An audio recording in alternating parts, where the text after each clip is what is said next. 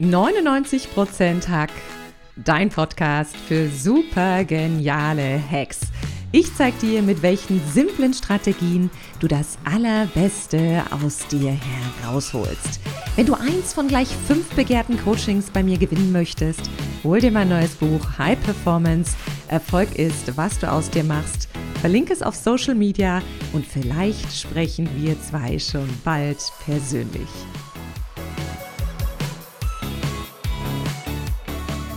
Noch nie hat uns das Leben so viele Alternativen und Optionen geboten wie heutzutage. Doch vielen Menschen fällt es wahnsinnig schwer, die richtige Entscheidung zu treffen. Doch eine Frau bringt Licht ins Dunkel. Sie ist die Entscheidungsexpertin im deutschsprachigen Raum. Und ich freue mich sehr, dass sie sich heute dafür entschieden hat, in diesem Podcast Gast zu sein. Herzlich willkommen, liebe Dr. Johanna Dahm.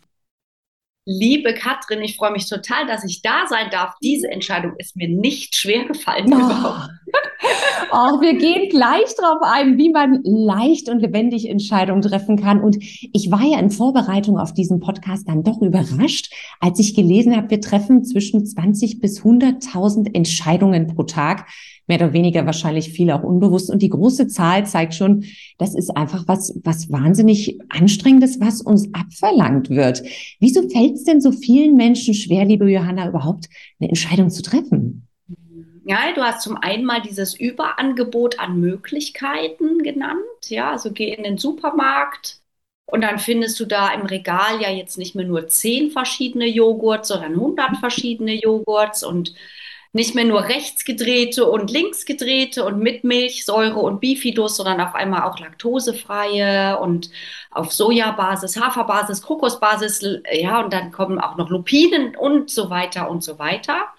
Äh, sondern dazu kommen natürlich auch die Rechercheoptionen, die die Leute haben, sich darüber zu informieren, welcher Joghurt der beste für sie sein könnte. Der Mensch ist immer aufgeklärter, immer informierter über seinen Ernährungstypen, über die Ernährungsmöglichkeiten an sich. Und da wird der Joghurtkauf auf einmal richtig zum Dschungelcamp. Ja, also jeder mhm. weiß auf einmal am ehesten, äh, wo, von welchem Joghurt man richtig Angst haben muss und welcher Joghurt für welchen Typen der geeignetste, der förderndste, der schädlichste sein könnte. Und so manchmal am Samstag ist dann vor dem Joghurt Regal schon richtig das Beratungsgespräch, ja, und mehrere Menschen stehen dann zusammen und raten sich ab, raten sich zu, warnen sich vor dem Joghurt und du siehst, äh, das Ganze braucht dann manchmal schon eine Entscheidungsmatrix, einen Entscheidungsbaum, eine Balance Scorecard, bis die Leute dann zu ihrem Und das nur für den Joghurt. Und du sagst es so schön, es klingt nach unfassbar viel Aufwand. Also Menschen, die Entscheidungen treffen, indem sie alle Kriterien abflöhen, ist natürlich eine Variante. Es gibt auch Menschen, die treffen Entscheidung einfach aus dem Bauch heraus. Gibt es da ein besser oder ein schlechter? Naja, also äh, was wir gerade eben an dem Joghurt mal so ein bisschen durchexerziert haben, ist natürlich äh, mit ein bisschen Humor gemeint gewesen. Aber auf der anderen Seite schau einfach mal in den Einkauf einer Firma. Da äh, ist schon so Stirnrunzeln, wenn man mal an Handyverträge geht. Ja, also welches ist der günstigste Handyvertrag für meinen Ein also für meine Belegschaft? Da äh, entscheidet dann die zweite, die dritte Stelle hinterm Komma plus die Vertragslaufzeit. Jetzt kommen wir immer mehr zur Nachhaltigkeit von Handys äh, und dann die möglichst die grünen Angebote und so weiter und so weiter. Und dann äh, kenne ich halt Firmen, die inzwischen schon mal ein halbes Jahr lang ihren Einkauf damit beschäftigen, ja, äh, so einen Vertrag auszuhandeln. Die Frage ist natürlich immer, inwieweit stehen Aufwand und Vertrag dann noch im mhm. Verhältnis, ja. Und ähm, kann man dann sagen, die zweite, dritte Stelle hinterm Komma ist dann wirklich noch so ausschlaggebend? Oder ist es nicht vielleicht besser, so ein Einkäufer, ein Chefeinkäufer wird sich vielleicht mit den großen großen Dingen, zum Beispiel Personalentwicklung und anderen Themen beschäftigen. Ja, aber äh, ich habe noch nie Einkäufer erlebt, die sich dann tatsächlich mit so einer aus dem Bauch heraus Entscheidung wirklich leicht getan hätten. Denn sowas kann natürlich auch mal in die Binsen gehen, kann auch schief gehen. Und dann geht es im Zweifel um eine Menge Geld, ja, und dann vielleicht sogar um ihren Kopf. Und deswegen mhm. ist es halt auch manchmal schwer, intuitive Entscheidungen zu treffen. Andere habe ich aber gesehen, die haben intuitiv sich für eine anderthalb, zwei Millionen Euro äh, im Wohnimmobilie entschieden, ja, und äh, leben da ihr Leben lang glücklich und zufrieden und inzwischen schon in zweiter, dritter Generation. Also es gibt dafür nicht wirklich ein Rezept, aber darüber werden wir ja wahrscheinlich in der, in der Zeit noch sprechen. Genau, du hast es gerade so schön angesprochen. Manchmal dauern Entscheidungen einfach lang oder viele nehmen sich viel Zeit. Ähm, ist es so ein bisschen ein, ein positiver Beschleuniger, wenn man sagt, ich gebe mir jetzt mal so ein bisschen in Countdown und sage, bis dann und dann habe ich mich entschieden, gerade für Leute, die sich schwer tun, oder macht das oft noch viel mehr Druck? Das ist eine tolle Frage von dir. Ich bin so froh, dass du so früh äh, hierher ähm, an diesen Punkt kommst. Es gibt dazu eine Forschung tatsächlich. Entscheidungsforschung, die herausgefunden hat, dass wir für alle Entscheidungen viel zu lange brauchen und man weiß sogar, wie viel zu lang. Äh, lass mich dazu noch ein bisschen erklären. Welche Entscheidungen gibt es? Es gibt ja diese, die tatsächlich äh, reine Kaufentscheidungen sind. Ne? Du gehst zu Amazon und sagst, du möchtest jetzt neue Sportschuhe, Größe 38, 39, sollen jetzt sein für den Herbst, Winter, ein bisschen dickere Sohle, äh, vielleicht nicht unbedingt zum Schnüren, sondern so zum Reinschlupfen. Hast da vielleicht deine Lieblingsfirma und dann äh, die ganzen Entscheidungskriterien. Dann hast du auf einmal 24, 25 Paar in deinem Warenkorb, ja, weil du sagst, okay, du überschläfst das Ganze. Ja, ich habe mal in einem internationalen Seminar gefragt, was habt ihr denn so für Entscheidungsmethoden? Und du wirst dich wundern, was selbst gestandene Führungspersönlichkeiten so da haben. Da wird gependelt, da wird drüber geschlafen, manche fasten drüber, manche beten, manche journalen, also schreiben in unsere berühmten schwarzen Bücher hinein.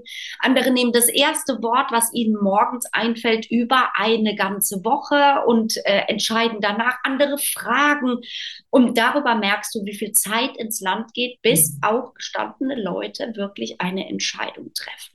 Tom Griffiths, der Forscher von Harvard, der sich mit Entscheidungen bestens auskennt, sagt im Grunde und durchschnittlich, egal ob es um diesen Sportschuh geht oder um den Partner deiner Wahl, die Immobilie deiner Wahl, das Auto, den Traumjob, was auch immer, zwei Drittel der Zeit zu lang. Also du könntest im Grunde mhm. nach, jawohl, 30 Prozent der Zeit, die du so investierst, sagen wir mal eine Woche von Sonntag bis Sonntag, hättest du Dienstagabend im Grunde schon die perfekte Entscheidung getroffen. Was könntest du alles Tolles machen ab Mittwochmorgen?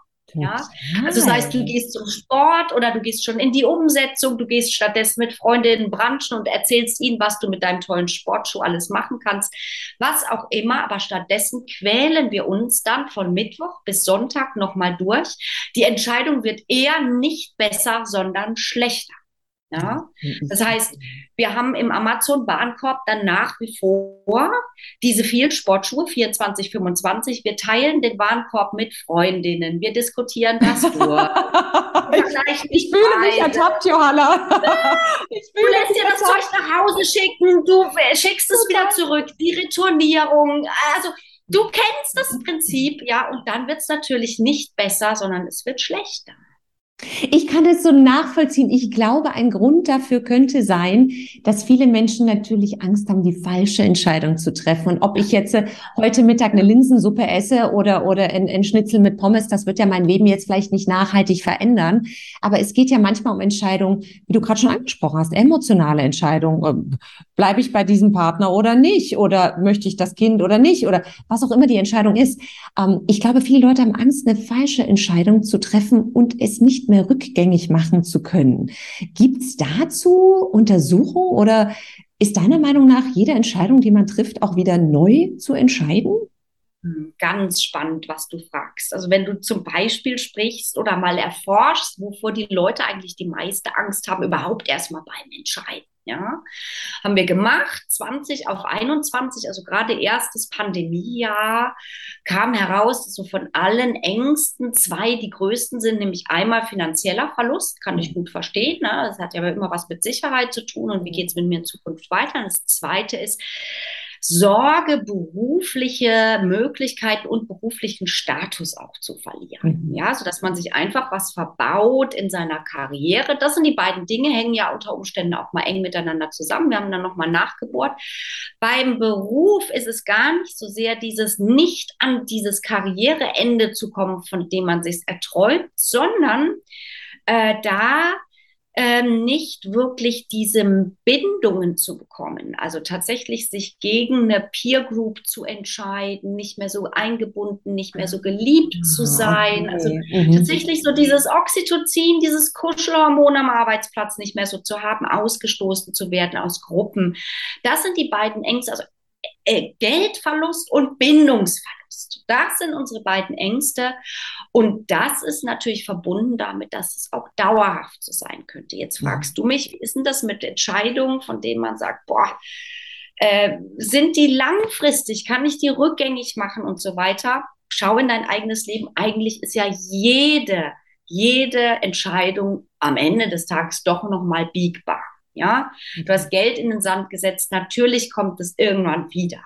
Ja, die meisten Fehler gravierender Art wird man nicht zweimal machen. Kein Kind fasst zweimal auf die heiße Herdplatte. Ja, Macht man nicht. Selbst wenn du im Straßenverkehr warst und du bist mal von Auto gelaufen, du wirst in Zukunft rechts und links gucken oder du wirst bei der roten Ampel sogar stehen bleiben. Ich bin weiterhin schuldig, bin aber auch noch nie von Auto gelaufen. Ich laufe immer bei Rot über die Ampel. Ja, ich hoffe, dass jetzt niemand hier zuhört. Wir laufen sagt, nur bei Grün schon der Kinder wegen. Ja, natürlich. natürlich, natürlich. Aber wenn ich Kinder sehe, ich stoppe immer. Ja, absolut. Aber absolut. ich, finde es, ich finde es sehr spannend, weil du sagst ja letztendlich, ich kann mich immer umentscheiden und das hat natürlich auch so ein bisschen was Opportunistisches. Ich mache ja. mal so, mal so. Mir hilft es allerdings, wenn ich Entscheidungen treffe, zu sagen, und da muss ich wirklich sagen, da, da habe ich wirklich immer meinen Vater so ein bisschen im Ohr, der gesagt hat, triff lieber die Entscheidung jetzt als später, du kannst es immer wieder neu entscheiden. Und ja. Äh, also oft, du machst, man meint, man macht zu viel kaputt, egal was man mhm. in Sand setzt, aber oft kannst du ja immer noch eingreifen. Also äh, man fährt ja nicht bis komplett vor die Wand und, und merkt dann erst, oh Gott, jetzt war es die falsche Entscheidung. Oft hat man doch schon so ein Gespür, geht vielleicht in die falsche Richtung. Zumindest ich mag deinen Vater. Die, ja, ich, ich liebe ihn auch von Herzen. Deshalb gebe ja. ich zu, ich bin ein schneller Entscheider und das macht viele in meinem Umfeld wahnsinnig. Und mich macht es ja. wahnsinnig, wenn ich im Lokal sitze. Mein Mann kann sich nicht entscheiden, was er bestellen will. Und dann frage ich mich immer, liebe Johanna, kann man es denn lernen, Entscheidungen zu treffen? Kann man. Und es würde mich auch wahnsinnig machen. Gut, dass du mit deinem Mann verheiratet bist und nicht ich. Ich würde immer zehn Minuten später kommen und sagen, ich nehme die Nummer drei, bestell für mich mit, ja. Wobei ja, das ist auch eine super, das ist super ist im Restaurant immer dasselbe. Das ist zum Beispiel was, ich nehme immer dasselbe im Restaurant, weil das macht es mir einfach auch leichter. Ja. Das wäre schon mein erster Hack, aber die Leute wollen ja auch immer abwechseln und ärgern sich dann darüber, dass sie nicht das vom letzten Mal genommen haben, weil das besser war. Also Leute, die sich zum Beispiel gerne ärgern, die nehmen immer was anderes. Ja, das ist auch verrückt. Aber wir sind ja auch stresssüchtig. Insofern, das ist, das ist ganz verrückt. Also noch zu deinem Papa vielleicht eine Sache. Er hat natürlich völlig recht. Lieber unperfekt gestartet als mhm. perfekt gewartet. Ganz viele Opportunitätskosten allein, weil Leute vergessen, oder es zu lange rauszögern.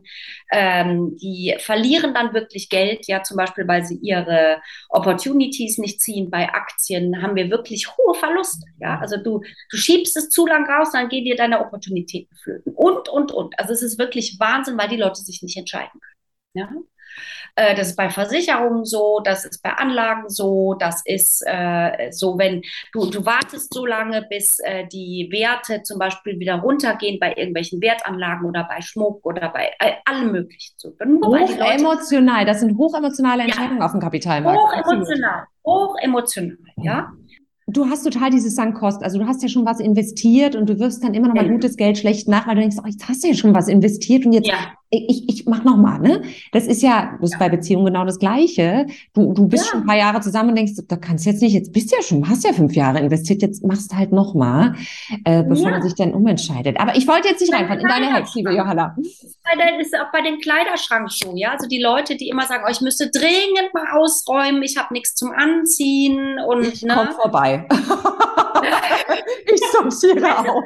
So wunderbar, ja, der, der, nee, den Pullover kann ich nicht wegwerfen, den ziehe ich zwar nicht an, aber der hat so viel Geld gekostet, ja. Also den müsste ich mal bei Ebay reinstellen, aber das bei Ebay reinstellen. dann, dann nervt sich's wieder, weil dann hat sich bei Ebay was verändert, dann haben sie ihr Passwort nicht mehr und dann am Ende sitzt du für einen Stundenlohn von X da. Ich sage dann immer, was hast du jetzt investiert, um eine Stunde bei Ebay zu sitzen? Total. Weiß ich nicht.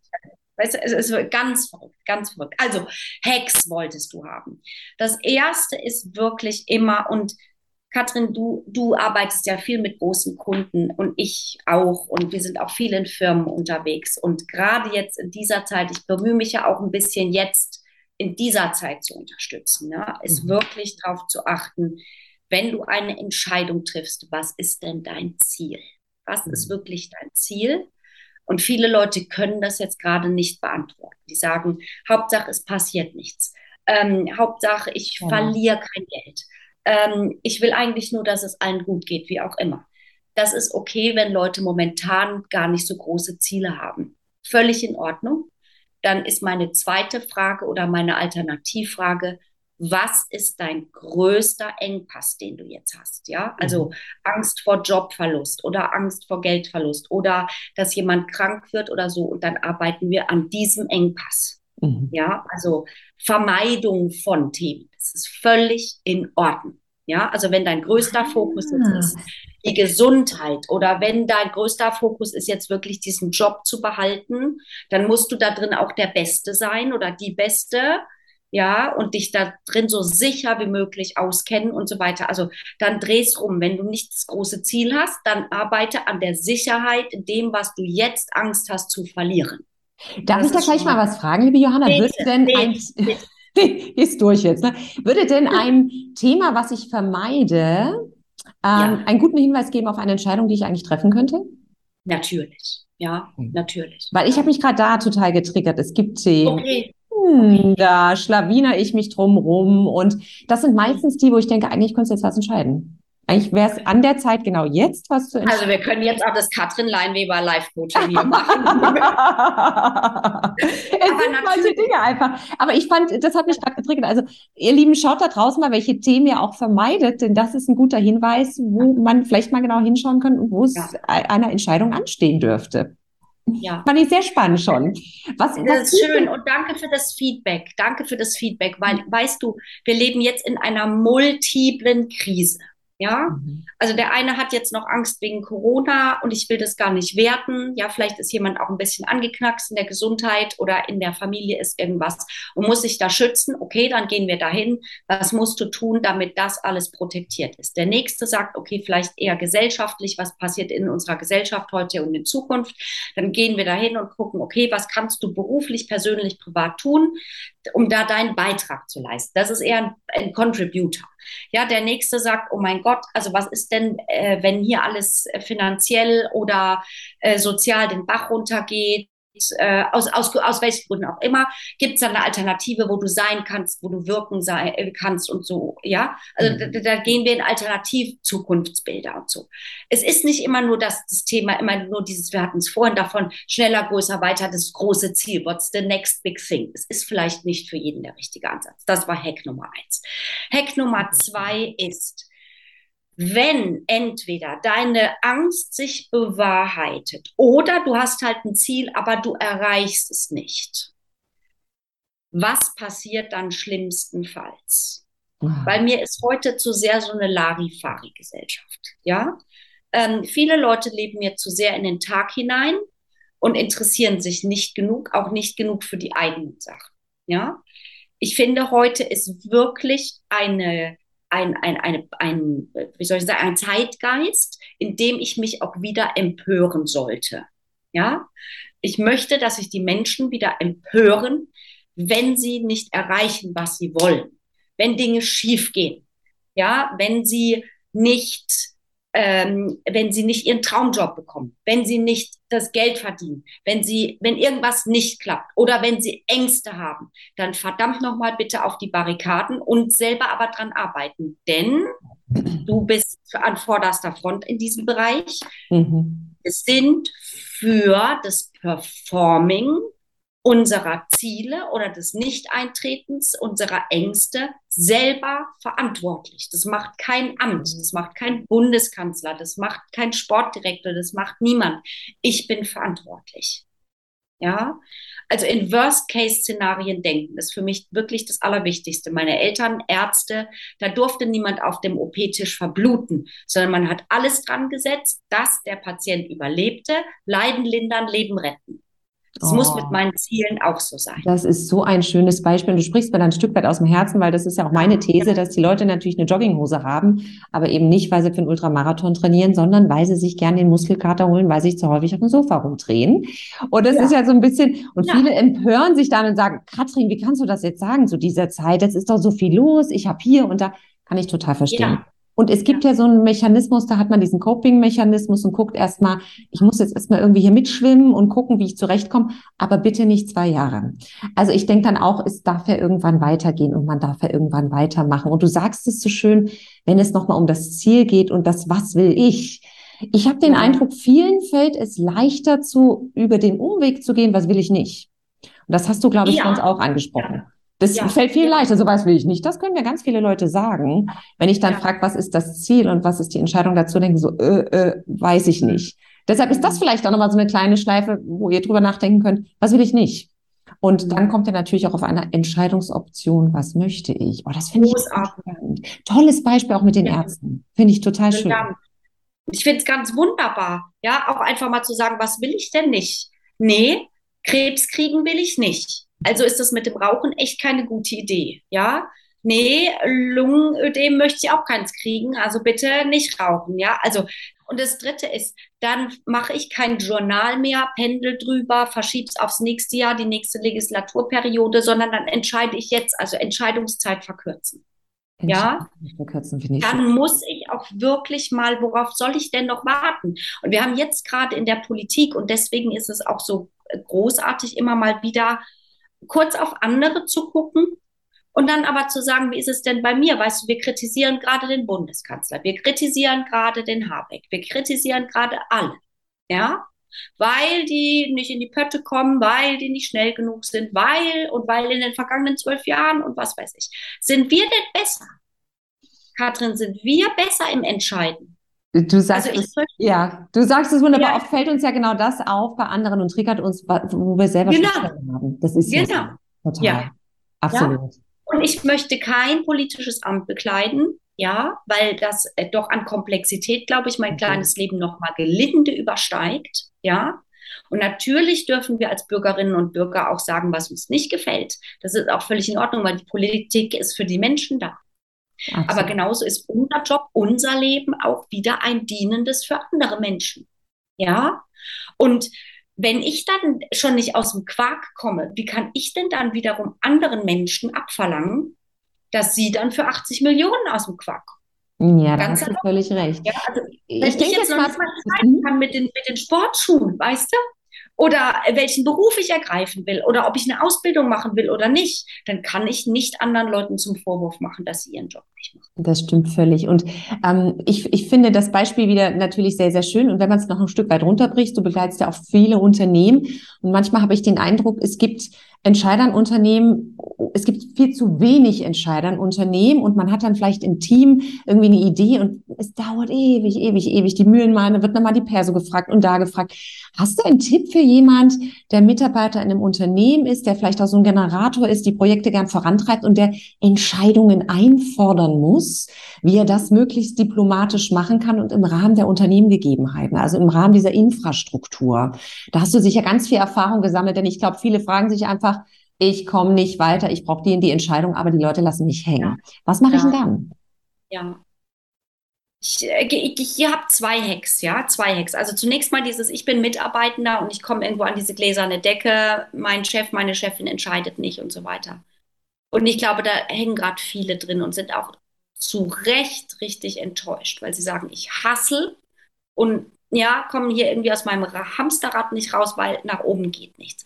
Mhm. Entscheidungen gut vorbereiten. Ja, mhm. also man kann eine Entscheidung insoweit vorbereiten, dass sie nur noch abgesegnet werden muss. Ja, also wir gehen nochmal zurück, Einkäufer und Handyverträge. Ja, kann man eine Entscheidung so vorbereiten, dass man einfach sagt, okay, das ist die blaue Pille, das ist die grüne Pille. Ja, die blaue schluckt sich aber deutlich leichter weil nur so und so viel Laufzeit, aber um so und so viel günstiger. Also kein Knebelvertrag versus hier Knebelvertrag. Also man kann vorwerten. Mhm. Was viele Mitarbeitende. Vorwerten ja, ist ein schönes Wort, Johanna. Vorwerten, das finde ich schön. Vorwerten, eine Vorwertung machen, ja. Das, das hat ja nichts mit Manipulation zu tun. Das hat ja was Nein. mit Wertigkeit zu tun. Richtig, also die, eine Gewichtung einfach geben. Genau. Was ich nämlich merke, ist, wir vergleichen zu häufig wieder aus Fear of Missing Out, also Angst, mhm. Informationen zu verpassen, vergleichen wir zu viele nah beieinander liegende Optionen und da kriegen Führungskräfte einen Kann. Du kommst und sagst, ich habe 18 verschiedene, die habe ich in einer wunderbaren äh, Excel-Tabelle aufbereitet. Ja, die Schattierungen sind rosa bis dunkelorange. Und Sie sehen dann die Unterschiede sofort in der dritten Kommastelle. Ja, da hast du keine Lust mehr. Da hast du auch keine Zeit mehr. Du möchtest eigentlich eine Entscheidung ist die das Aussuchen zwischen zwei oder mehr Alternativen, aber du möchtest eigentlich genau zwei.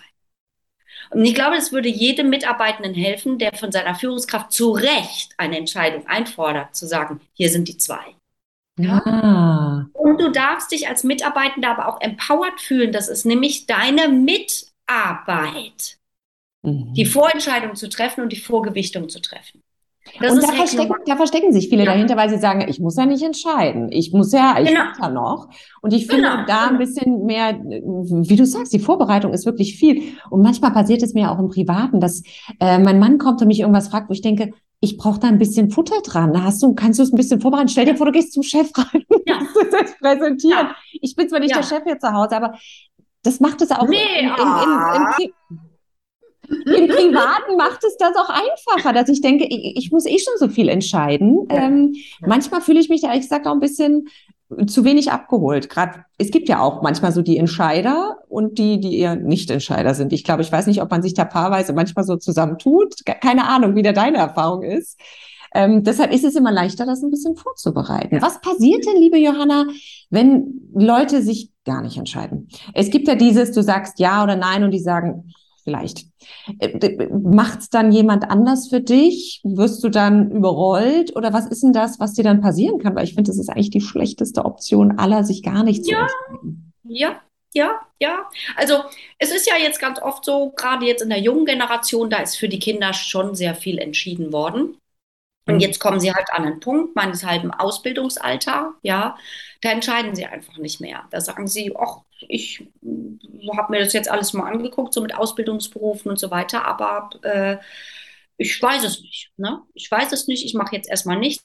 Und solange also tatsächlich niemand zu mir kommt und sagt, du stehst Montag um 8 Uhr dort auf der Brücke, ich klemm dir den Badge tatsächlich an dein Jackett äh, und das Jackett hat die Mama mir rausgelegt, passiert nichts. Und deswegen haben wir einfach Millionen unbesetzter Lehrstellen. Das ist so. Also es ist einfach 16, 17 Jahre für sie entschieden worden. Zu Hause die Mama. Und ich meine das nicht im Scherz. Also ich meine es ist tatsächlich hier wirklich Outfit und so weiter alles. Taschengeld ist aufgestockt worden. Eltern haben immer alles verziehen. Äh, das Auto steht schon draußen oder es wird draußen stehen mit dem 18. Geburtstag. In der Schule ist man durchgereicht worden. Die Kurse sind alle ausgesucht worden. Ja, es, es, es war gar nichts zu entscheiden, außer ob man tief einatmet oder nur oberflächlich einatmet. Und by the way, die meisten atmen falsch. Und jetzt ist die erste große Frage, das ist keine komplexe Entscheidung. Die Komplexität ist gefühlt, weil es eine Entscheidung ist. Nämlich, welche Ausbildung. Und wenn der Papa nicht sagt oder die Mama, du kommst zu mir in den Betrieb, dann ist die Entscheidung überfordernd, weil es eine ist. Und das müssen wir uns klar machen. Wer nie eine Entscheidung getroffen hat, egal in welchem Alter, egal in welchem Stadium, wird mit der ersten tatsächlich eigens zu entscheidenden Entscheidung überfordert sein und im Grunde zu nichts nutze. Und das Schlimme ist ja, Deswegen werden wir die KI, also die künstliche Intelligenz, mhm. umso mehr lieben und wir werden sie zugleich hassen, weil sie wird uns alles Redundante abnehmen. Mhm. In allen Berufssparten. Das bedeutet natürlich Arbeitslosigkeit an allen Redundanzen, ob beim Fließband, beim Steuerberater, beim Anwalt und so weiter und so weiter. Und äh, damit wird es eine riesige Disruption geben, eine soziale Unruhe. Das bedeutet, wir, wir müssen uns die große Frage stellen, wie werden die Leute bezahlt werden? Äh, damit werden sie nicht einverstanden. Das ist eine riesige äh, Welle, die da auf uns zukommt. Wir sind überhaupt nicht vorbereitet, weil wir uns nicht entschieden haben, uns darauf vorzubereiten. Das finde ich super spannend. Und dann ist natürlich ein, ein kleiner Wunsch, vielleicht Appell würde ich nicht sagen, ein kleiner Wunsch mit drin, ähm, einfach auch zu sagen, alle Menschen, die da draußen Kinder haben, ihr unterstützt eure Kinder nicht, wenn ihr ihnen die Entscheidung abnehmt. Ich finde es immer hilfreich, vielleicht einfach ins Gespräch zu gehen und so ein paar Strategien an die Hand zu geben, wie sie selbst entscheiden können. Aber ich, das ist immer mein Spruch, entscheide ich frei. Das, äh, in, in einem gewissen Rahmen können die sich immer frei entscheiden. Und es ist so wichtig, dass sie es machen, weil ich sage, ich mache es nicht für euch, entscheide ich frei. Und das gibt auch so ein Stück weit Größe und Stärke. Ich habe es ja entschieden. Ich muss aber auch mit den Konsequenzen leben. Also dieses so ein bisschen, was man früher gesagt hat, wer A sagt, muss B sagen, das war ja, du hast dich entschieden, jetzt, du hast ja die, die Suppe eingebrockt, jetzt musst du auch auslöffeln, macht mir ja heutzutage nicht mehr da auch ein bisschen auf die Konsequenzen achten und sagen, wenn du dich so entschieden hast, ist das die Konsequenz, die das mit sich bringt. Und dann darfst du mal gucken, wie sich das anfühlt, die zu tragen. Finde ich total legitim. Weil das nichts anderes passiert im Erwachsenenalter ja auch.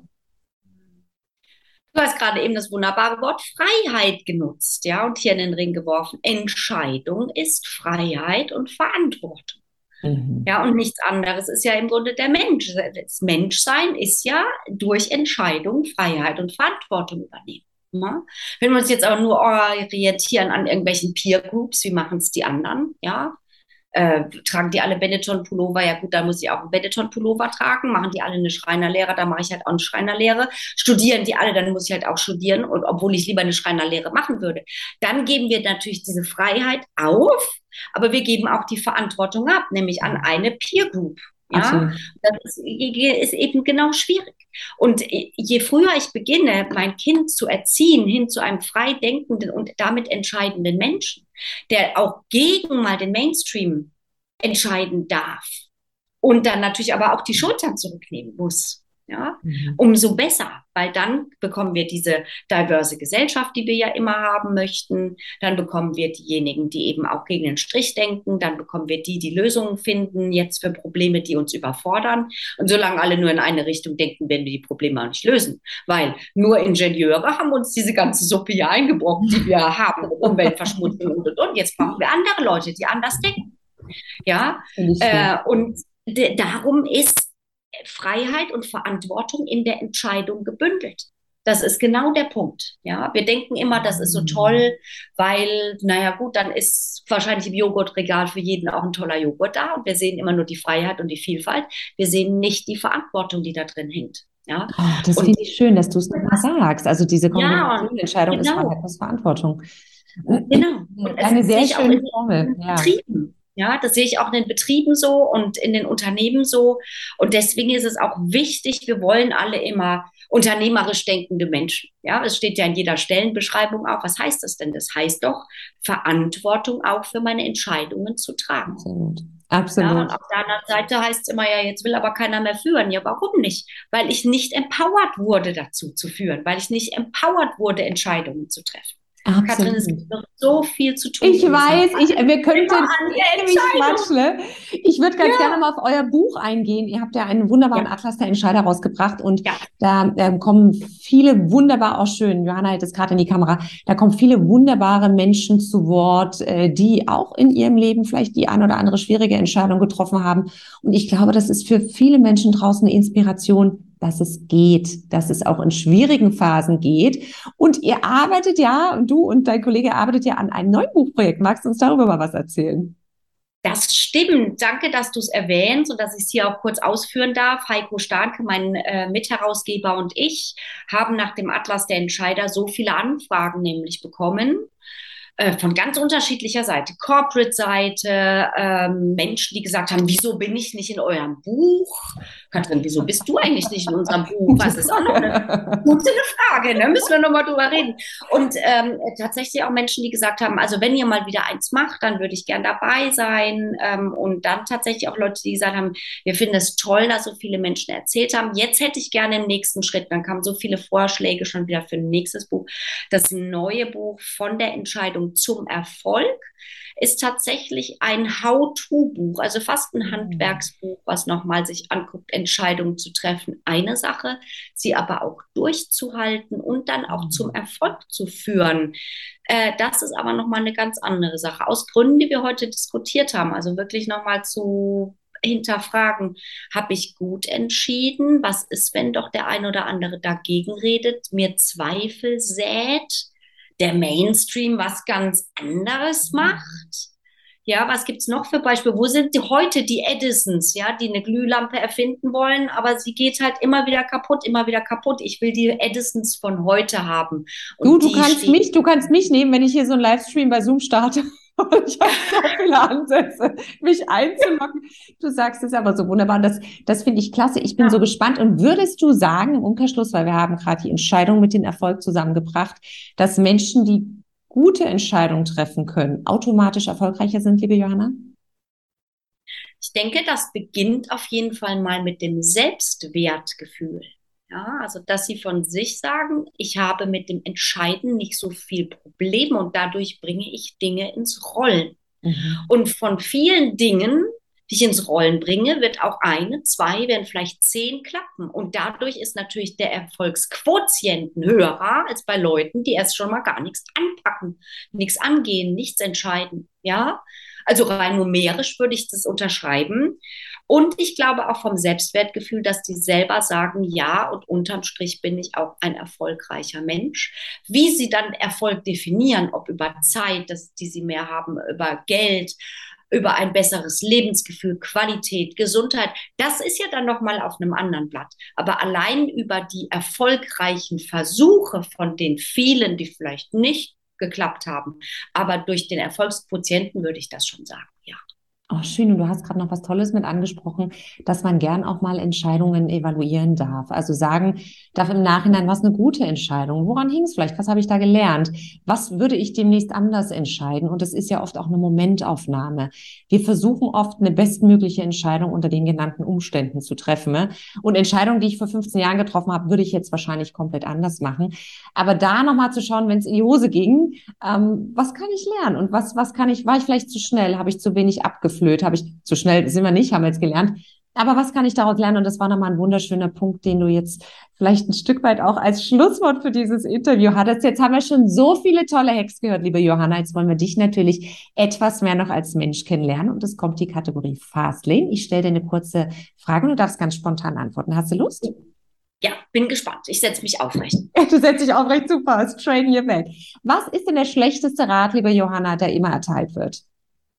Drüber schlafen. Drüber schlafen. Drüber schlafen, ja. Drüber schlafen ist wirklich, mm -mm. weil dann ist der Schlaf schlecht, ja.